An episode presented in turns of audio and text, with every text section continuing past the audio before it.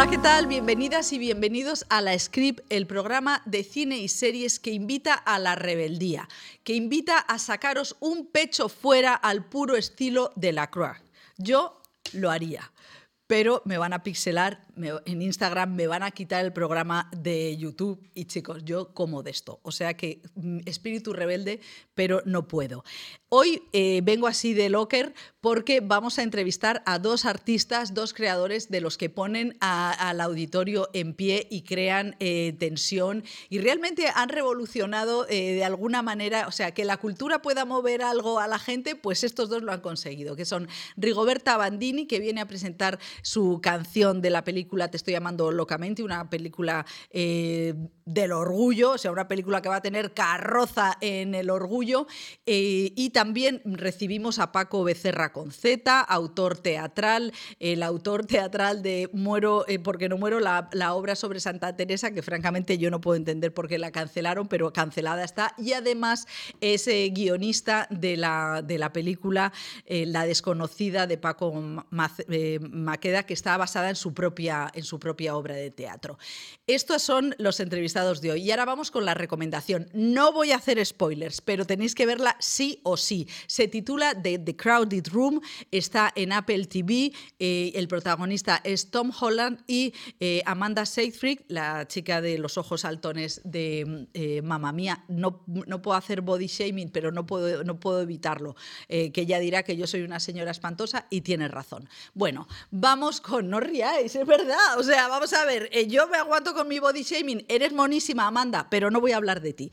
Quiero hablar de Tom Holland. Tom Holland, 26 siete años, un chico británico que empezó haciendo Billy Elliot en el teatro eh, en Londres y eh, no nos olvidemos de que Bayona lo descubre en lo imposible. Ahí es cuando le da la patada eh, hacia el cielo y acaba haciendo Spider-Man. Spider-Man, que es realmente el Spider-Man que lo saca de, al personaje de los zombies de los últimos años que, ha tenido el personaje y ahí aparece un, personaje lleno de bríos, eh, de travesuras. Bueno, estaba guay, con Spider-Man, pero ahora en The Crowded Room es, una, es un thriller, es un thriller agónico, eh, angustiosísimo, en el que él interpreta a un chico eh, maltratado por su padrastro que en los años 70, en Nueva York los años 70, que, acaba, que se cruza de casa y se va a vivir con una pareja extrañísima que no sabemos si son terroristas, qué son. No voy a decir nada más, solamente quiero deciros que él se hace un corte de pelo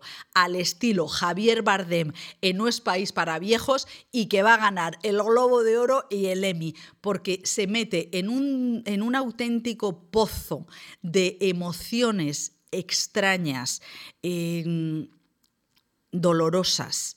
O sea, hace un viaje interpretativo que yo creo que es una auténtica transformación y es cuando tú ves que ahí nace, emerge un gran actor y, de hecho creo que es que, bueno, no lo creo, es así, en el siglo XXI la gente joven, estas grandes estrellas de Hollywood lo tienen muchísimo peor que en los 90. De hecho, todavía consideramos a Brad Pitt eh, una estrella cuando ya es un señor de 60 años y parece que es difícil que, alguien les adelante y que, eh, que aparte de esa generación bueno, pues Tom Holland eh, entra, entra ya en el Olimpo con The Crowded Room, Apple TV, tenéis que verla. Así que con los pechos en su sitio, cubiertos, empezamos la script. Y abrimos la script, os lo hemos prometido, con Rigoberta Bandini. ¡Ah! Bienvenida. Muchas gracias. Bueno, eh, eh, eres, eres el ídolo total de... No, no sé, ¿es verdad? Paula. bueno, no sé. Muchas eres, gracias. eres un ídolo. ¿Cómo estás en esa situación de, dice, vengo con la camisa arrugada? Sí, es que venía en el tren pensando, mierda, no tendrías que haberte puesto camisa porque está súper arrugada, pero bueno, es que aparte luego siempre me veo como arrugada. Bueno, ya estoy, estoy bien. No pasa nada, aparte que yo en mi condición de señora te digo que sí, que está arrugada de la leche. O sea... es que ya no partía arrugada de casa porque yo lo que es planchar es que no... no tengo la típica steamer que para la gira lo, he aprendido, pero no, no está mierda. Lo que pasa es que tendría que haberla pasado ahora la steamer Pero claro, he pasado en, Barcelona y después de dos horas y media, obviamente, esto no, es, no es, una plancha buena, o sea, el efecto no es de plancha. Pero ya está, estoy aquí. Estás aquí, es maravilloso. Viene, eh, Rigoberta viene a presentarnos la canción eh, de la película Te estoy llamando locamente y la canción, es que la verdad tú eres una persona eh, todo amor, ¿eh? Bueno, no, no, sé, yo soy como cualquier persona, o sea, tengo, tengo de todo, tengo la luz, la oscuridad, el arriba, abajo, todo. Bueno, me encanta la canción Solo quiero amor, eh, que es una canción himno, como te pasa a ti contigo, pero ¿qué te pasa a ti contigo? ¿Qué te pasa con los himnos? ¿Tú te, cuando te pones a escribir te, imaginabas que, lo, que tus letras iban a ser himnos? No, porque yo siempre lo digo que cuando estoy en un proceso de composición, si pensara en hacer un himno, creo que no me saldría. Pero sí que es verdad que yo he bebido mucho de, canciones, o sea, a mí me. Eh, Janet, Ava, las cosas muy. muy las melodías esas como vintage, emocionales, son las que me han hecho a mí llegar al éxtasis musical. Entonces yo creo que busco siempre volver a ellas. Ah, ¿Sabes? bueno! Em, el, Eurovisión de los 60-70, en realidad, paradójicamente, supongo que es porque mi padre me lo ponía en el coche, pero en plan, yo me acuerdo, por ejemplo, la canción que tú seguramente la conocerás, eh, Pupé de sí o algo así como... Hombre, es que eso es... Esa, esa, canción a mí me marcó la infancia y, y, estaba súper... Y, nací en los 90, o sea, no, no, no, no, encaja mucho, pero yo creo que al haber bebido de esa música, pues siempre busco hacer esa música. Y a veces digo, joder, me gustaría ser como moderna, pero me voy a lo vintage, ¿sabes? Me gustaría ser como moderna, pero... no, o sea, oigo, oigo, oigo gente joven hacer música y, y las envidio, porque siempre estoy mirando atrás, ¿sabes? No, pero es perfecto porque además eh, yo creo que eh, transmites con energía mensajes muy potentes. O sea, por ejemplo, esta, eh, bueno, la película de este, Te estoy llamando locamente está, está ambientada en el verano del 77 en Sevilla, cuando, que ya había muerto Franco, pero eh, había una ley, la ley de peligrosidad social, que eh, prohibía la homosexualidad, o sea, que que la prohibía, que la prohibía. O sea, que, tú dices, ¿cómo la puede prohibir? Pues la prohibía. Y era el 77. Y entonces hay grupos eh, que salen a la, calle pidiendo, por supuesto, la, derogación de esa ley, que luego se transformó en otra, que hasta el 88 eh, la del escándalo público no se hizo eh, real. O sea, que, es que llevamos, venimos de un país que tiene muy cerca lo de la, la bota. Entonces, tengo que leer, la, porque vais a escuchar la canción, pero tengo que leer eh, algunas, eh, algunas consignas de tu, de tu canción, que es ¿a dónde van las cosas que tuvimos que esconder? ¿A dónde van las cosas que tuvimos que esconder? Tengo ganas de no explicar por qué. Yo te quiero querer sin miedo a que puedan volver. Yo me he sentido miedo. O sea, claro, quiero, solo quiero querer. Sí, solo quiero amor. Es que realmente intenté, bueno, cuando, cuando Alejandro Marín, el director, y, el equipo me contaron un poco la, trama de la peli, pues realmente creo firmemente que el amor es el antídoto a, muchas de las mierdas que nos pasan socialmente, ¿no? Puede sonar muy hippie, pero lo creo de verdad. Entonces pensé, voy a hacer una canción como muy simple, pero basada en, la piedra del amor, diciendo yo solo quiero amor, ¿no? Para que se entienda al final lo ingenuo que es esta, esta lucha, que, que no debería ni existir, ¿no? Porque es que solo pide lo más una de las cosas más básicas que, que necesita cualquier ser humano. Y entonces intenté, busqué toda la letra partiera de, de esa roca del amor básica.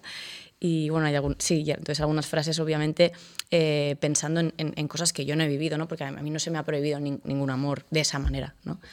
Pero eh, también me parece que eh, tú, eso, componiendo canciones em, como la de Ay Mama, que conectó tanto o sea, yo no sé si te superó un poco esa conexión, porque yo me, recuerdo el día que me la, escuché con una amiga, eh, no nos atrevíamos a sacarnos nuestras tetas de señoras de 58, pero, pero realmente em, tocaste eh, ahí una, una, fibra súper heavy, que es la de sangrar tantas veces de tu vida, tener caldo en la nevera, eh, paremos la ciudad. O sea, esa sensación de, de lucha.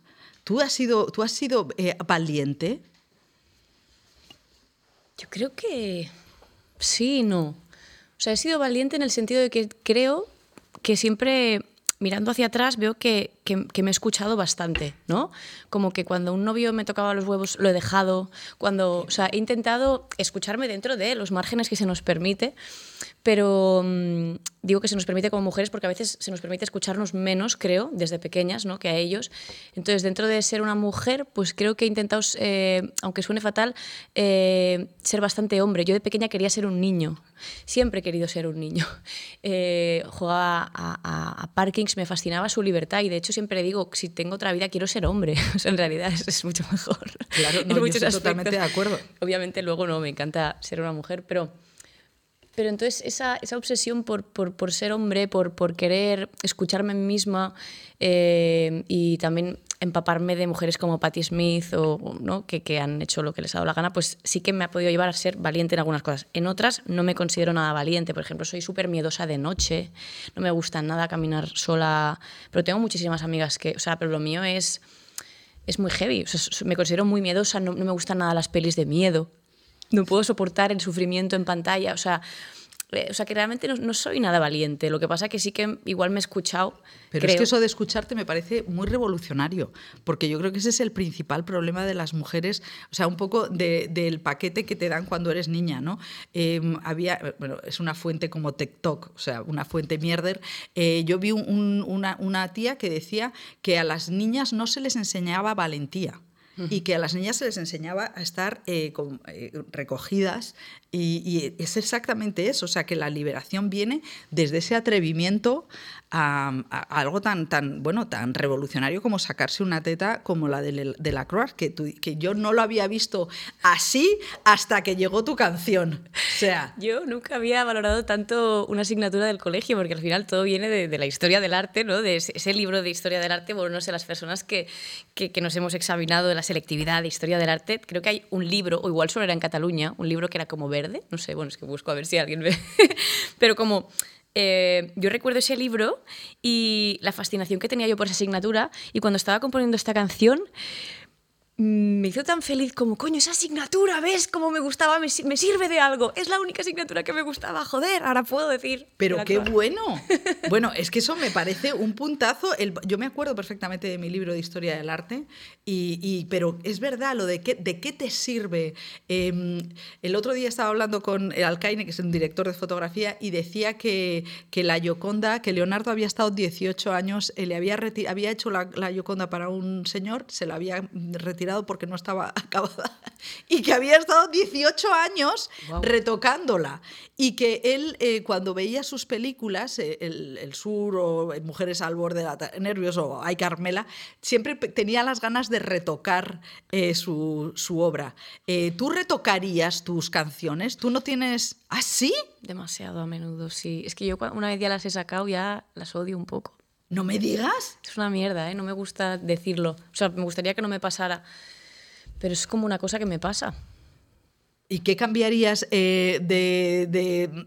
bueno, vamos a ver, yo solo quiero amor, es demasiado reciente. Y además va a ser himno en este orgullo. Sí, no, y eso no quiere decir que en concierto no las disfrute. Lo que pasa que es como que tengo una sensación de que quiero ser demasiadas cosas a la vez a veces, ¿no? Entonces a la que lanzo una digo, guau, guau, pero es que ahora ya quiero ser otra. O sea, ¿no? Como, no sé, es como una pastilla de jabón que se me escapa y es una sensación que a veces no me gusta porque me gustaría amarlas mucho, pero es que ahora amo las que no conocéis, ¿sabes? O sea, amo las que estoy en el estudio trabajando, siempre me pasa igual y en cuanto se exporta, ya, es que es una locura. Bueno, claro, además es que no es que tú puedas echarlas en el olvido, que por ejemplo los, los directores pueden decir, yo esta película la he hecho, la promociono y, y, para la mochila, pero tú es que tienes que defenderlas.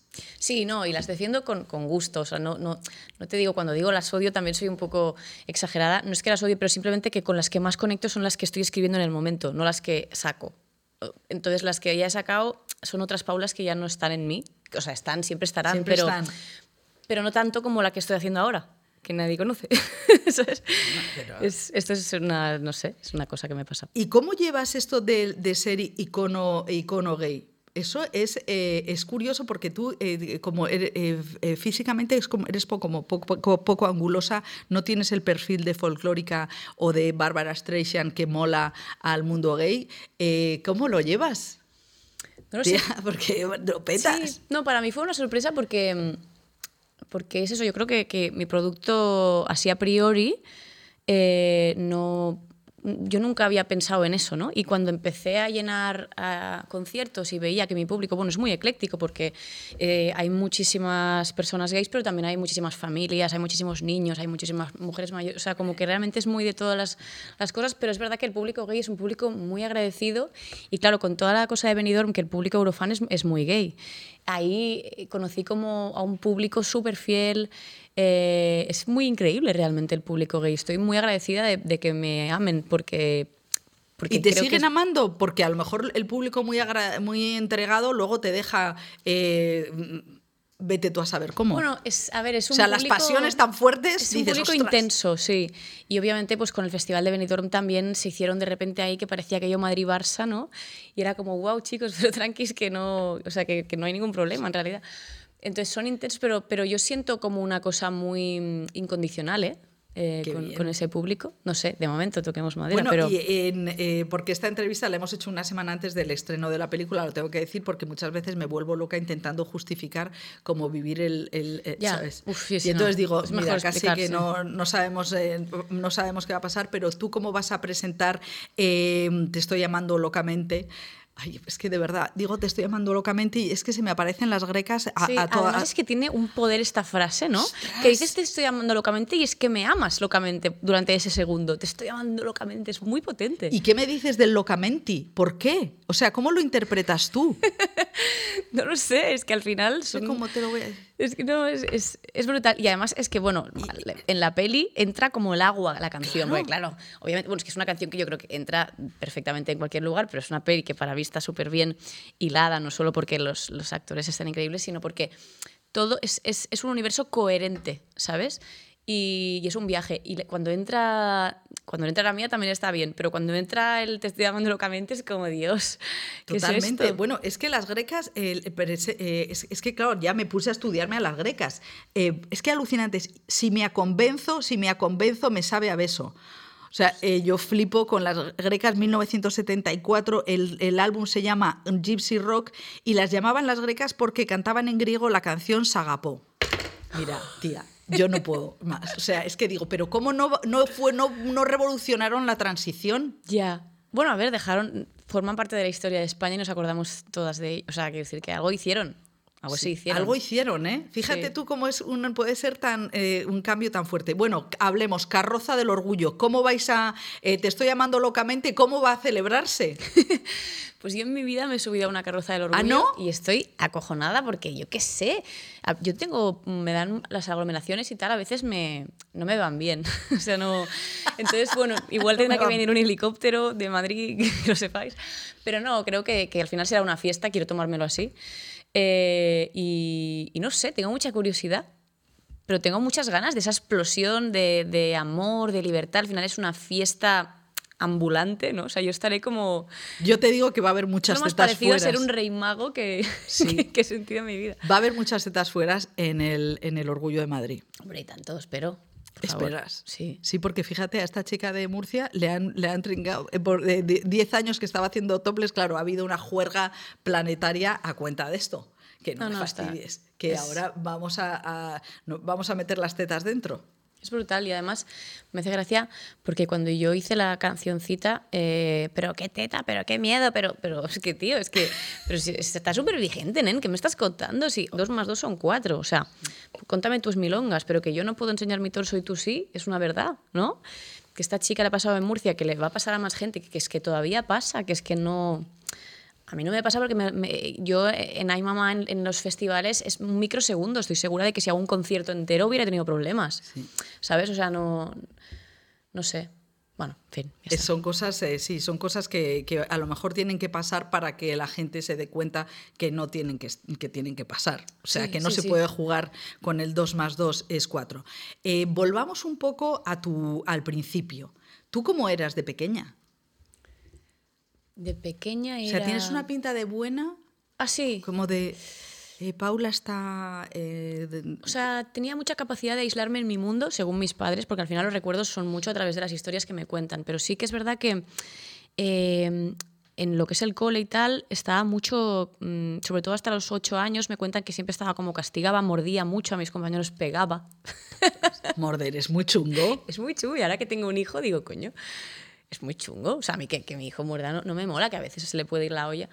Pues yo tenía una agresividad ahí, no sé, muy, muy curiosa, que luego no me considero nada agresiva, pero se ve que estaba ahí. Ya te digo lo que me cuentan, ¿eh? tampoco me acuerdo mucho de nada. Y luego sí que eh, bastante a mi bola, en general. Eh, yo quería ser Marisol, la verdad, desde muy pequeña. Entonces en mi cuarto vivía mi, en mi mundo, me hacía mis performances, Patti Bravo, ya te digo, todo como de otras épocas. Y, sí, sí, ¿eh? sí, O sea, mucha conexión con, con, el pasado. Con la gran diva de los 70 más que de la mía. Y, de, y Marisol. Y Marisol es, es Marisol, más. ¿qué te interesaba de Marisol? A mí Marisol me parece un personaje tan trágico. No, claro, pero es que, que en ese momento no, para no, mí claro. tenía mi edad. O sea, yo tenía ocho años y yo veía cine de barrio y veía a Marisol cantando con esa luz en la cara, con, con ese poder y quería ser ella porque simplemente quería imitar eso que le estaba pasando. Pero obviamente la historia de Marisol, después con el tiempo, pues he visto que no es la mejor de las historias. O sea, eso no quita que me parezca un, una artistaza. Al final es víctima de muchas cosas, pero, pero sí, a mí me inspiró muchísimo ella. Y entonces tú a los ocho sales de esa burbuja de intimidad eh, y, y, y, ¿a dónde vas? ¿Creativamente claro, o cómo vas? Yo eh, empiezo a doblar películas. O sea, a los ocho. Eso me encanta. sí, de... a los ocho, más, más, o menos, es que ya no sé. que también hay que ser valiente para doblar. Para un niño, un micrófono. Eh, o sea, un micrófono impone. Ya, ¿no? yo te prometo que el micrófono y los cascos desde muy pequeña era como mi, mi medio más seguro. Ah, sí. Siempre me ha encantado, ¿sabes? Es como te oyes ahí como si estuvieras como en un... Ay. ¿Cómo se llama? El MSDS de las planchas. ¿El qué? ¿No se llama una? Ah, el ASM. el, el MSD, digo, es una nueva El MSD de las planchas. Que yo digo, ¿pero qué les pasa con las...? Con... Sí, sí, pues hay algo, ¿no? De que te ponen los cascos y... O sea, es como lo hacía yo de pequeña mucho con las gafas de sol. Bueno, con las gafas normales, tú te pones la gafa como que la patilla te venga aquí y entonces te oyes tu voz en... Hola, hola, ¿así? no pasa así. No Igual es con las Son gafas las de tuyas. sol. Ah, sí, sí, sí, sí. ¿ves? Hola, hola, Hay un hola. punto hola. de micrófono en las gafas. O sea, a mí todo lo que es la acústica de, de la voz y tal siempre me ha, me ha, parecido muy hogar. Y entonces estaba es yo que ahí. eres muy graciosa.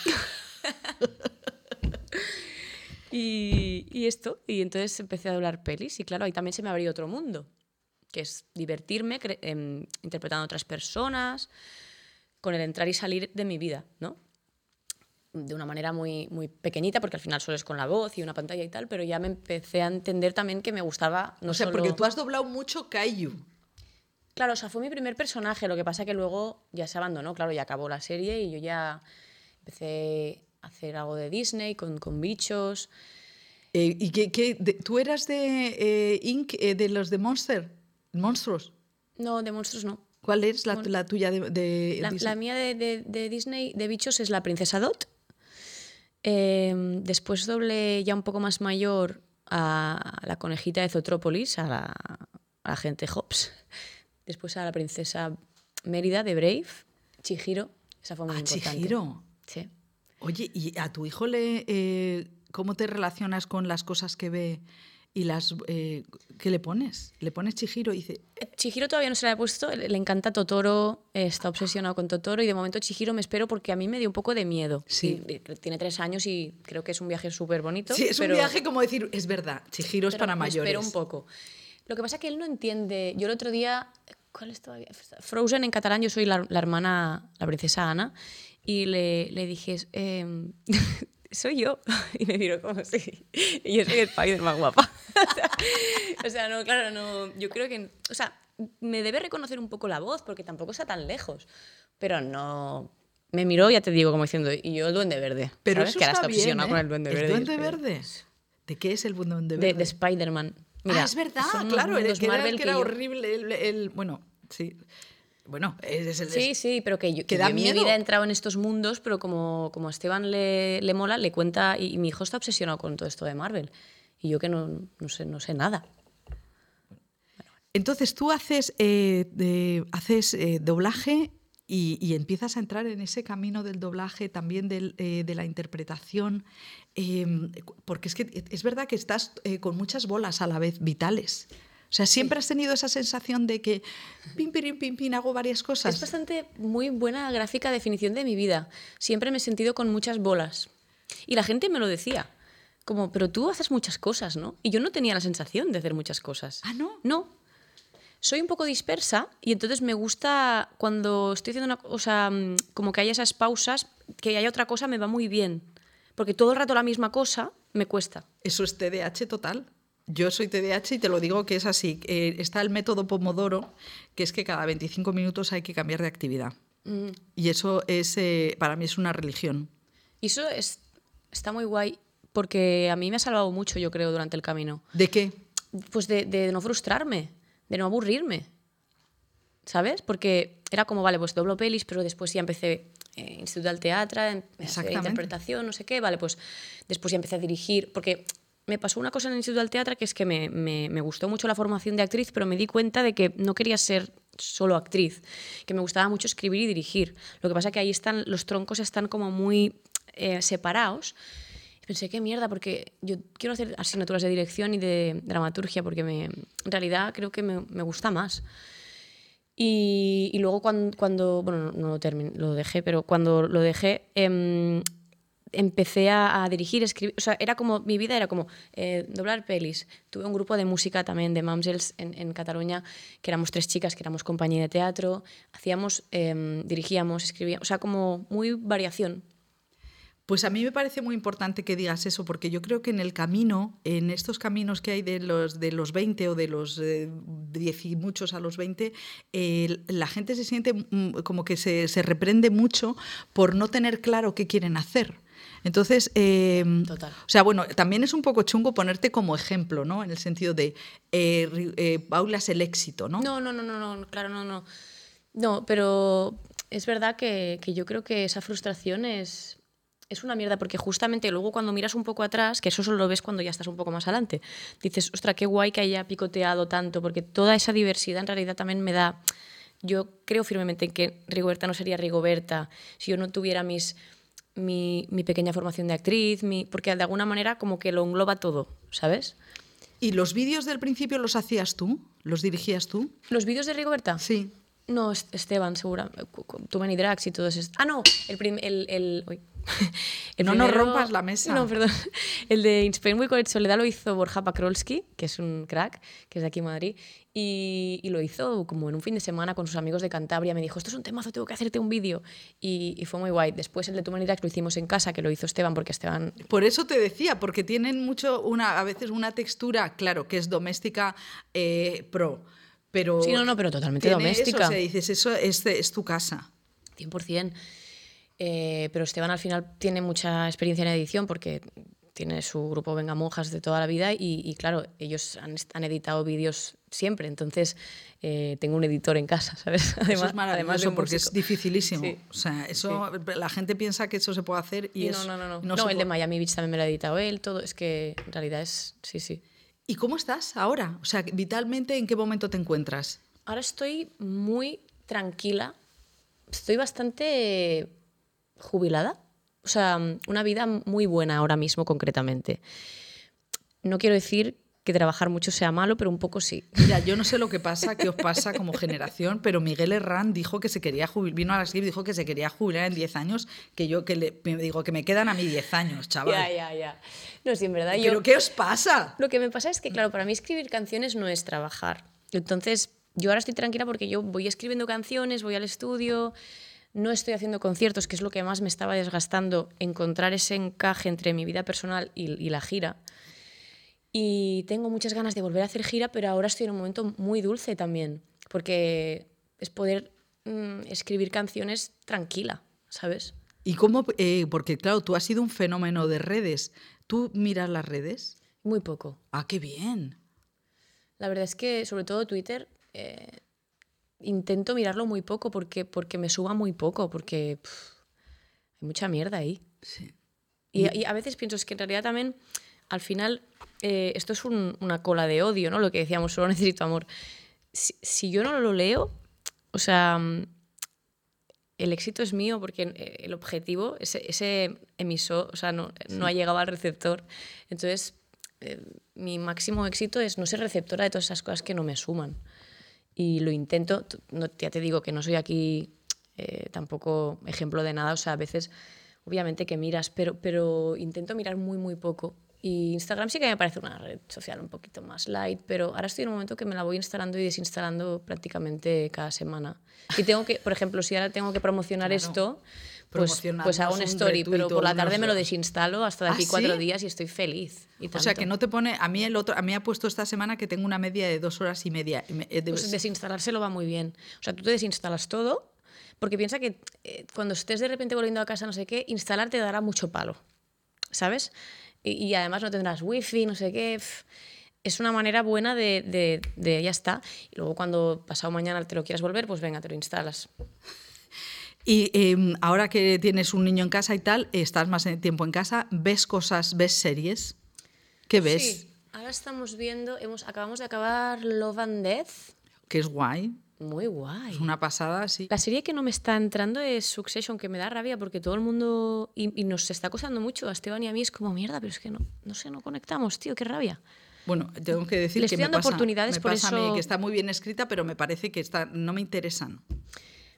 Es que, mira, me dijo Esteban el otro día lo mismo. Dices que, ¿sabes qué me pasa? Que no empatizo. O sea, los personajes me. Totalmente. No me Tal. una manga de gilipollas que no Claro. batizo. O sea, es que digo, pero son, tan. y son tan cabrones entre ellos Claro. que, que no. Me, me está costando mucho y me da rabia porque me apetece disfrutar. O sea, confío mucho en la gente. Quiero decir, cuando masivamente la gente está así, algo Hombre, debe yo haber. no. Porque, eh, porque la gente eh, les gustó Juego de Tronos. Mira, te digo una cosa. Una serie que me ha encantado este año, que seguramente ya voy tarde porque siempre voy tarde, es Severance, de Apple TV. Me ha parecido acojonante. Separación. Ah, es la de. eh, La de Adam Scott Ah, sí, sí, sí. Que es bastante loca. es loquísima. Es loquísima, totalmente. Que están ahí, en, que es una especie de trabajo que están Sí. que dentro, fuera. Eh, a mí me ha producido muchísima angustia esa serie. A mí también, pero me ha gustado, pero mucho. ¿Y ¿eh? luego duermes bien? Sí, esta sí. Porque yo no puedo ver series eh, inquietas por la noche. Es verdad que el otro día vi Landscapers o no sé qué, de no sé qué, de HBO, que también era como un true crime, y por la no- No y- no podía dormir. No. Pero esta no me lo generó tanto. Bueno, eh, Paula, ¿no sabes lo que te agradezco que hayas venido con tu camisa arrugada? Qué bien. Que sí. no puedas sacar tu teta un segundo. No sé, qué pena. Pero, pero es, es maravilloso tenerte. Tenía Te- muchas ganas de venir, de verdad. Ay, me- pues- me encanta, sí, me encanta el programa. Pues nada, muchísimas gracias. Pues nada, cuando a la siguiente canción que compongas vienes Perfecto. y nos la explicas. Voy viniendo Por- cada canción, ¿no? Claro. Perfecto. Pero eso es así. La vida cada, cada uno. Cada, eso es como es eso de que cada vez eres distinto un año después o tal. Yo no tengo nada que ver con la María de los 15 años, imagínate tú. Claro, es verdad que yo imagínate que con cada canción me creo que ya es otra persona que ya no me interesa, pues yo vengo aquí cuando me interese, que es el día uno, El y a día- partir del claro, día dos Es ya que es un poco faena hacer eh, eh, una entrevista de promo cuando ya la has hecho muchas veces. No, te la verdad es que de la peli es la primera que hago. ¿eh? ¿Es la primera? Sí. Bueno, pues eh, te agradezco muchísimo. Eh, te- es que claro, te veo y ya pienso en sacarme las tetas. Eh, Rigo. Generan eso en la gente, ¿no? Eso me genera una, una- una- una emoción. Muchísimas gracias por venir y seguimos en la script. Y tenemos en la script también a un hombre que es dramaturgo, eh, agitador, guionista y que se ha comprado una camisa maravillosa para venir a la script. Paco Becerra. Hola María, Bueno, vamos a ver. ¿qué? ¿Qué camisa? Me la compró para ti. Me, parece maravilloso. Eh, eh, se asoma pecho lobo, lo cual me parece bastante... ¿Qué, qué es- qué significa ser pecho lobo hoy, hoy en día? Hoy en día, ¿Sí? pues ser antisistema. Sí. O sea que tú no te has depilado tu cuerpo. No. Tu cuerpo viene con todo... Bueno, la verdad es que tú estás muy bien de pelo. Bueno, ¿Bueno? ¿Qué significa ese bueno? pues según donde me mires. Bueno, yo os había presentado porque también ha venido Rigoberta Bandini como hijos de la transición, eh, porque tú eres del 70 y... Yo nací exactamente en la transición. No se había firmado todavía la Constitución, ni habíamos entrado en democracia, pero ya había muerto Franco. O sea, en ese impasse, exactamente. En ese, en ese impasse aparece eh, Paco Becerra eh, que, que en, en- en Almería. Becerra con Z, ¿por qué? ¿Como eh, Juan Ramón? Sí, es artístico. O sea, es un poco tocamiento de... Eso es la Z, yo me llamo Paco Becerra, Francisco Jesús Becerra Rodríguez. Pero cuando empecé a firmar tenía que elegir un nombre, Francisco Jesús Becerra Rodríguez era muy largo, Paco Becerra me gustaba, pero dije, voy a hacerle alguna diferenciación entre el autor y Sí. la persona y pensé que cambiar la C por la Z se seguía pronunciando igual, pero había una diferencia de escritura. Y, luego con ese acento no puede ser vasco. No, vasco no. Porque también, eh, bueno, eh, es que, perdona, porque primero tengo que, que analizar al personaje que te he estado Sí. viendo en entrevistas y en comparecencias o en, en actos y tal, y esa virgen, no sé si eso es Ah. una virgen que llevas ahí. Esto es de la comunión. O No. sea, perdón, perdóname. Esto es del bautizo. Es un ángel de la guarda. Y aquí supongo que es una virgen con niño. Pero bueno, tú sabes que es- eres la última persona que, de la- bueno, yo ya no conozco a nadie que lleve una, una medallita. Ah, no. No. Es de mí. Le dije a mi madre un día, dame mi oro. ¿No? Ese momento en el que dices, bueno, creo que es hora ya de que me den mi oro, ¿no? Pero ¿Cuánto vamos a oro ver, tengo? Entonces me Paco. empezó a sacar las medallas pues, de mis regalos, que era mi oro. Sí, las comuniones y tal. ¿Y qué tenías? Pues tenía un montón de cosas. ¿Ah, Tengo sí? para hacer un anillo de rapero, vamos. Oye, y los... Y una de estos. Y este, yo le compré a mi madre un árbol de la vida, de esos de no sé qué. Se lo puse y al ella se quitó este que llevaba. Y me dijo, ay, pues te queda muy bien el de los corazoncitos. Pero esos son brillantes también. Pues La- yo no sé lo que es. Yo no sé si llevo aquí el oro y el moro colgado o esto es bisutería. Pero mi madre me lo puso y dice, qué bien te queda. Eh, Venga, cuélgatelo y ya me lo traes la próxima vez. Y llevo años ya. con Llevas él. años porque yo te he estado viendo en cosas, digo, este va, eh, estás un poco eh, all stars, ¿no? Porque, pero yo no, yo no diría que son diamantes. No, no lo creo. No lo Mi creo me por- Bueno, a ver, no lo sé, podemos irnos a un este. Al, al mismo tendría que ir a, a que me lo. Pasa que me da miedo dejárselo a ver si hacen así para mirarlo y me dan el cambiazo.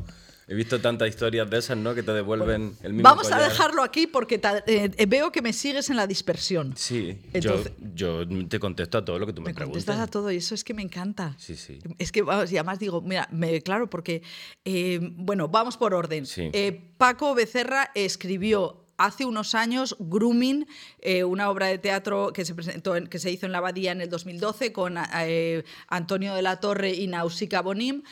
Y eh, ahora el director y guionista Pablo Maqueda eh, dice, Paco, vamos a rehacer esto con Aicea, eh, y, que también es guionista, productora, y, habéis hecho eh, este grooming que, que es, ¿qué es grooming? Grooming es la designación, tal y como se le llama, al ciberacoso sexual a menores de edad.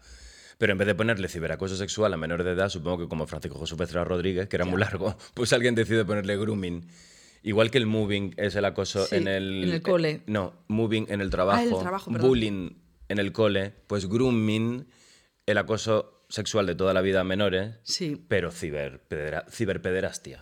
¿Y tú por qué, te, por qué, eh, por qué eh, escribiste de, de- de ciberpederastia? Pues mira, hay... Hace 13, 14 años. 2007 empecé a escribirla, 2009 acabé. O sea, 15 años. Sí, Y eras tú un, un chi- un chico.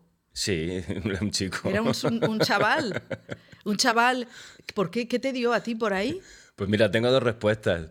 Una más teórica y otra como más personal. Las dos, me, quiero las dos. Buah, espero no extenderme. Bueno, mira, es que me pasó una cosa maravillosa con José Luis Guerín, el director de, eh, bueno, el, el director de documentales, ganó en Construcción en 2001 y yo le fui a pedir una, una reacción y me dijo, ¿qué quieres, la respuesta larga o la corta? Vale, Me has hecho un, un Guerín. un guerín.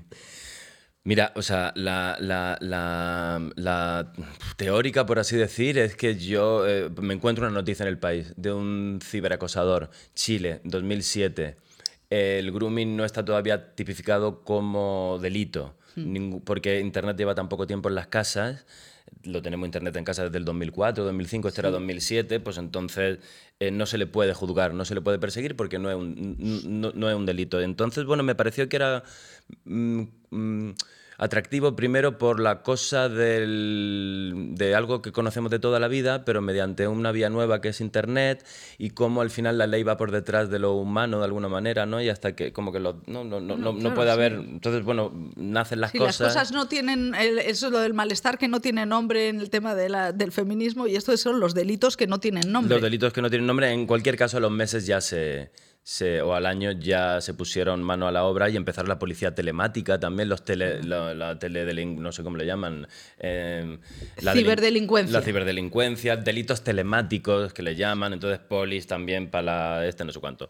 Bueno, em, encontré esto en internet, empecé a investigar sobre esto y me di cuenta que la pederastia era una parafilia. Yo no conocía el término exactamente de las parafilias y vi que junto a, las que junto a la pederastia había otras 170 no tipificadas, o sea, tipificadas por el DMS4 de la Asociación de Psiquiatría Norteamericana y la Organización Mundial de la Salud. Y entre ellas, aparte de la pederastia, descubrí algunas como la que era unofilia, gente que solo consigue excitarse mediante la audición o visión de rayo y trueno en el cielo, o el gonfipotismo, que es gente que eh, la persona amada le gusta, se, le excitan sus dientes, no sus genitales. ¿Goncipotismo? Gomma, gomma. Gom, ah, como... Gomma. Gomcipotismo. Gomfipotismo.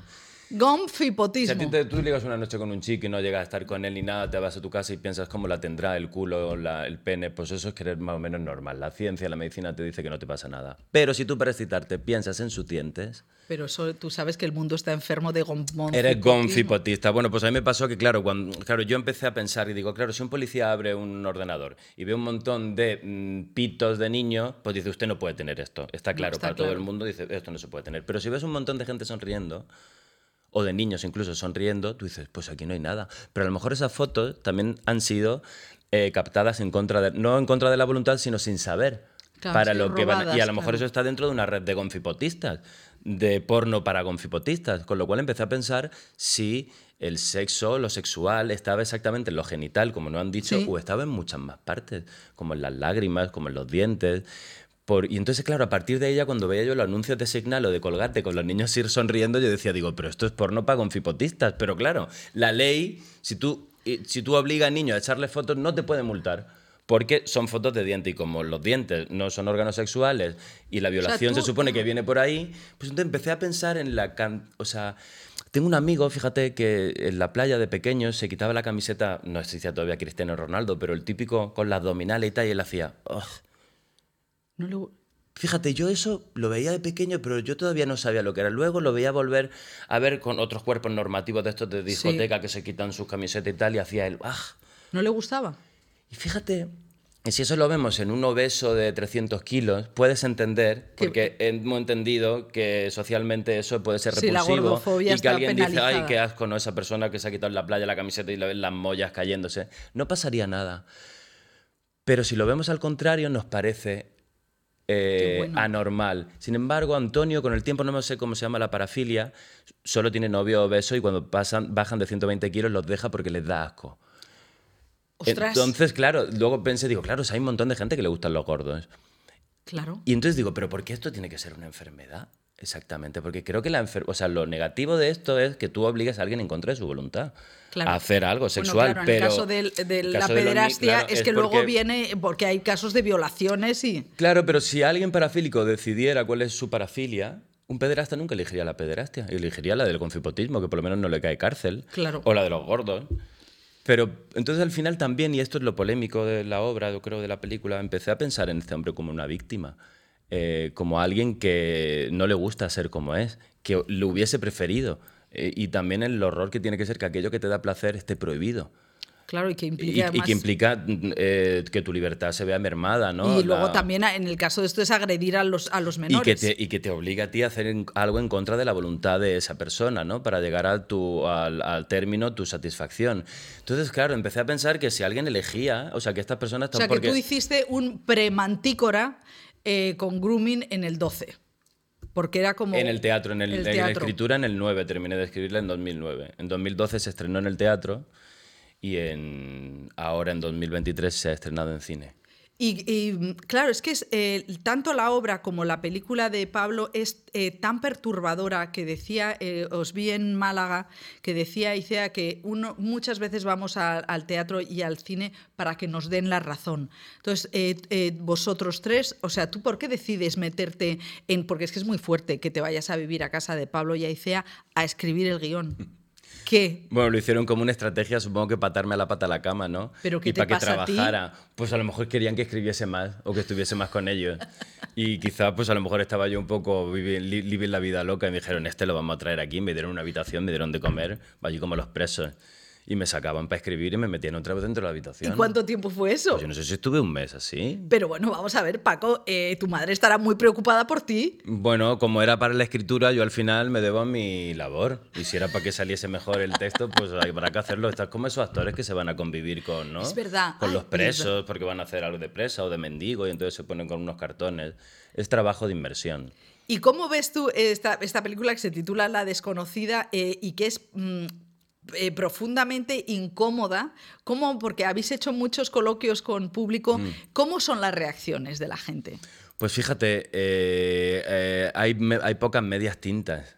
Entonces hay gente... ¿Ah, sí? Sí, entonces hay mucha gente que... No te voy a decir que le guste y que no le gusta, te voy a decir algo porque eso es muy simple. No, claro, exactamente. Te voy a decir que hay tanto personas que se sienten ofendidas por su moral, de alguna manera, porque parece que, y como dijo Aristóteles, solo una mente mm, edificada, solo una mente mm, bien amueblada puede llegar a comprender algo sin necesidad de compartirlo, sin necesidad de apoyarlo. Pero puedes llegar, como una persona puede, puedes entender cómo una persona puede llegar a, a cometer ciertas prácticas o llegar a hacer ciertas cosas bajo, como dijo Ortega y Gasset, porque cada uno somos nosotros y, nuestras circunstancias. Si nuestras circunstancias cambian, quizás serían, actuaríamos de otra manera.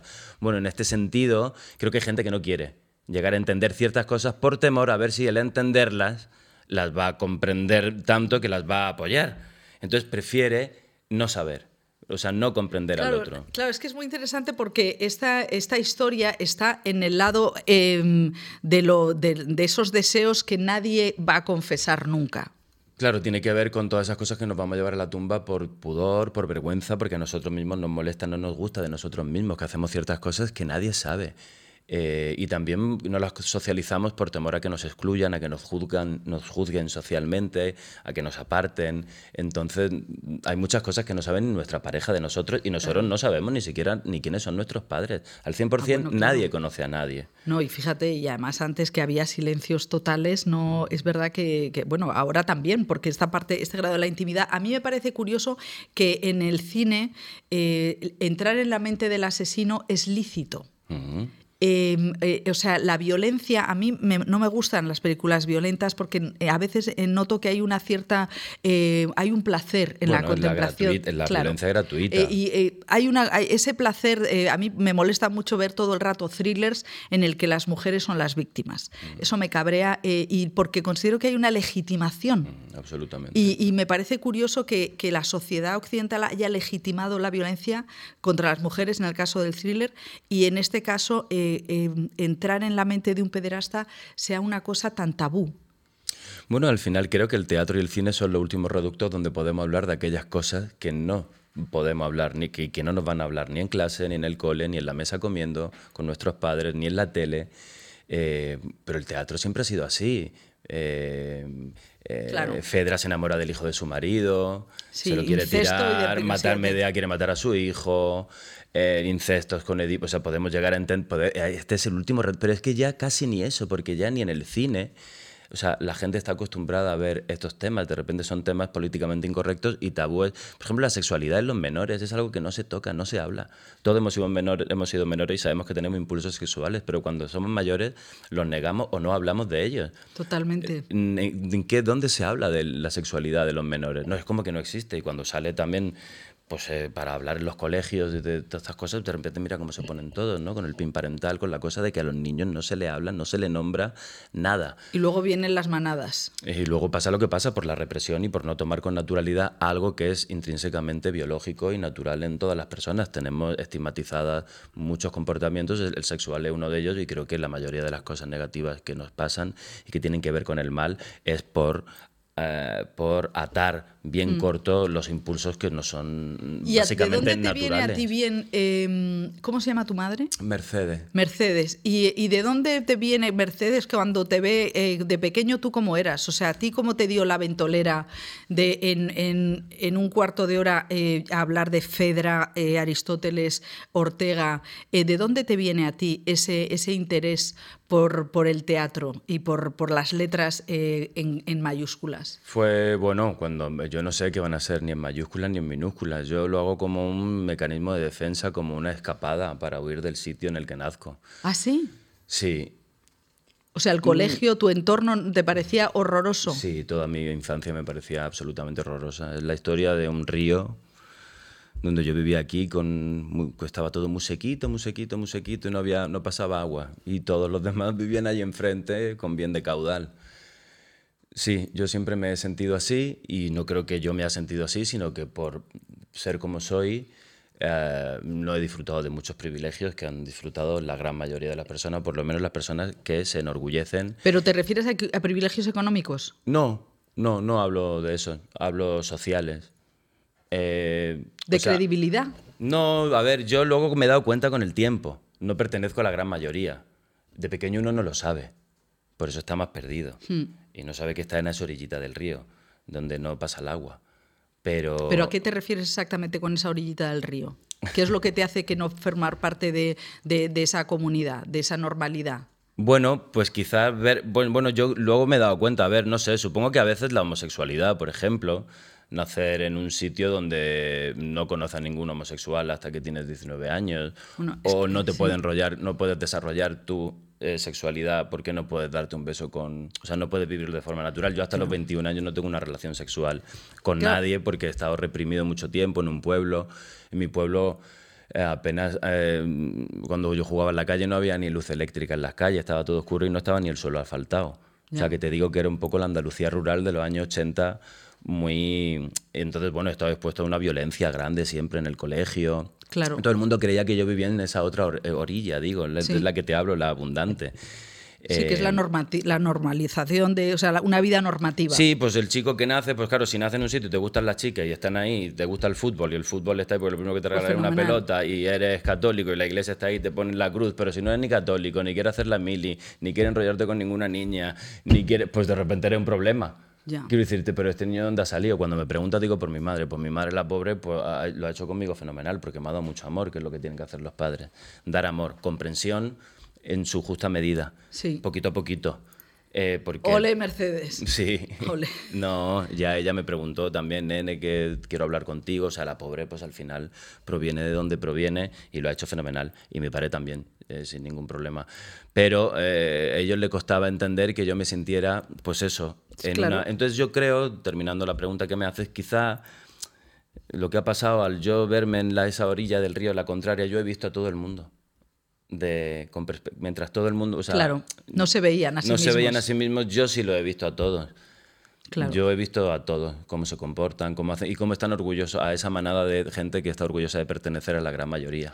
Claro, es que... Em, tú eres un valiente, o sea, tú tienes un, punto de ese, bueno, tú eres, eh, eh, has, montado, mm, bueno, no has montado eh, Harris, te los han montado, porque la obra de teatro Muero porque no muero de Santa Teresa, que es que me encanta, la, es que no la he leído, pero me encanta lo que cuentas de Santa Teresa resucita en el quinto centenario y se encuentra con que su cuerpo está en las reliquias del mundo y que, es, y que encuentra lo, lo que ha sido ella, la, pop, la rockstar en la que se ha convertido.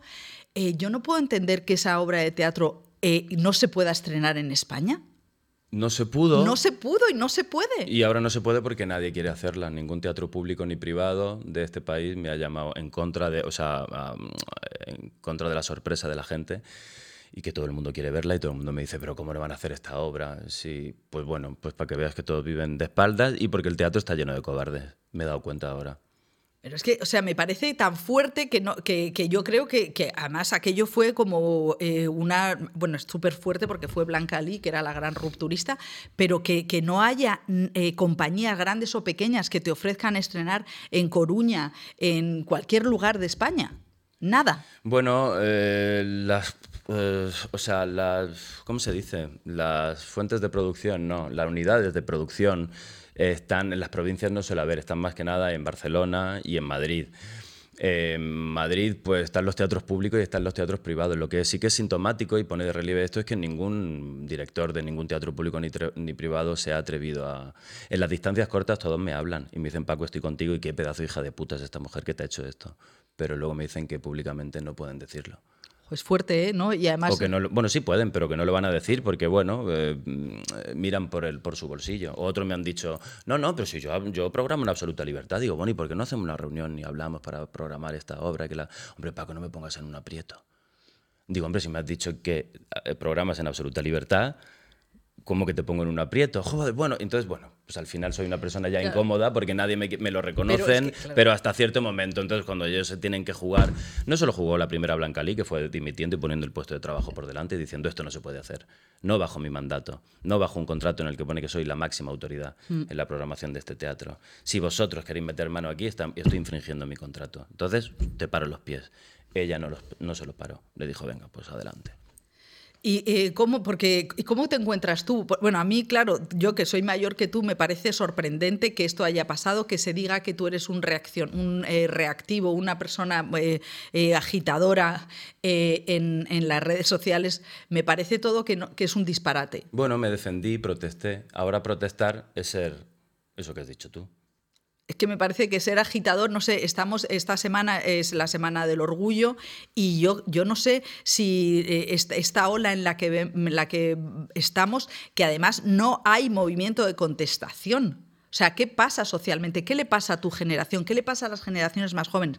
La mía, evidentemente, están echados a perder porque, eh, porque la, cobardía eh, económica es mayor eh, a medida que se va haciendo uno más mayor, pero no puedo entender que, haya este clima de, sumisión ideológica. Nos han convencido, mira, todo viene de, o sea, aquel que se rebele contra el poder y que lo señale, en este caso lo que hice yo, será castigado. Y ese castigo servirá para que toda la gente que esté pensando en sí, señalar el poder o no, que se lo piense dos veces, porque mira lo que le ha pasado a Paco. Paco no solo lo echaron de la obra la primera vez, no se la programaron la segunda, lo echaron del Festivaleñe, también me vetaron. Eh, ahora te han quitado la, me han quitado la cuenta de Twitter, no tengo ni idea ni por qué. Porque, ¿Te han quitado la cuenta de Twitter? Sí, por defender los derechos humanos, pero mientras tengo a todos los fachas eh, dentro, yo no puedo entrar, pero sí le dejo a los fachas que entren a, a, insultarme. ¿Pero porque pusiste...? Eh, porque, no sé por qué. Llevo ya una ¿te semana... ¿Te han quitado la cuenta de Twitter? Sí. Ya me han censurado también por tercera vez. A veces ya el otro día le dije a una amiga, no sé si... Dice, no, Paco, no te lo buscas tú, joder. Es que fíjate... Entonces, por eso la gente no protesta. Porque, eh, por el miedo a las represalias. Yo llevo estrenando 10 años, una obra por año. Este año ya no estreno ninguna. Ya verás como el año que viene tampoco. La gente que se esté pensando en si señalar al poder cuando el poder le haga una jugarreta, dirán, mejor no me callo, porque este año no estrenaré, pero ya el siguiente sí, y me recompensarán por no haber protestado. Cuando van a hablar altos eh, dirigentes y cargos, los dramaturgos más importantes de este país me han llamado para decir, Paco, voy a intentar, porque están puestos a dedo también por la misma mujer que a mí me censuró. Y ellos también lo pasan mal. Pero ¿cómo se come eso? ¿Cómo ayuda a Paco cuando, si ayuda a Paco, está señalando a la mujer que te ha dado el puesto de trabajo?